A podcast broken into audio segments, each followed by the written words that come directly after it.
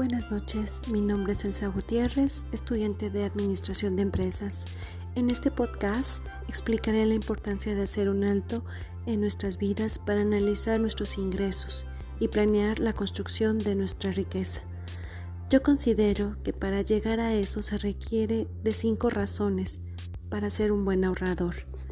Uno, se paga a sí mismo para poder empezar a ahorrar pagar al contado nuestras compras, cancelar nuestras deudas, generar ingresos pasivos y por último, invertir ahorros a modo de que el interés que se vaya dando nos genere más dinero.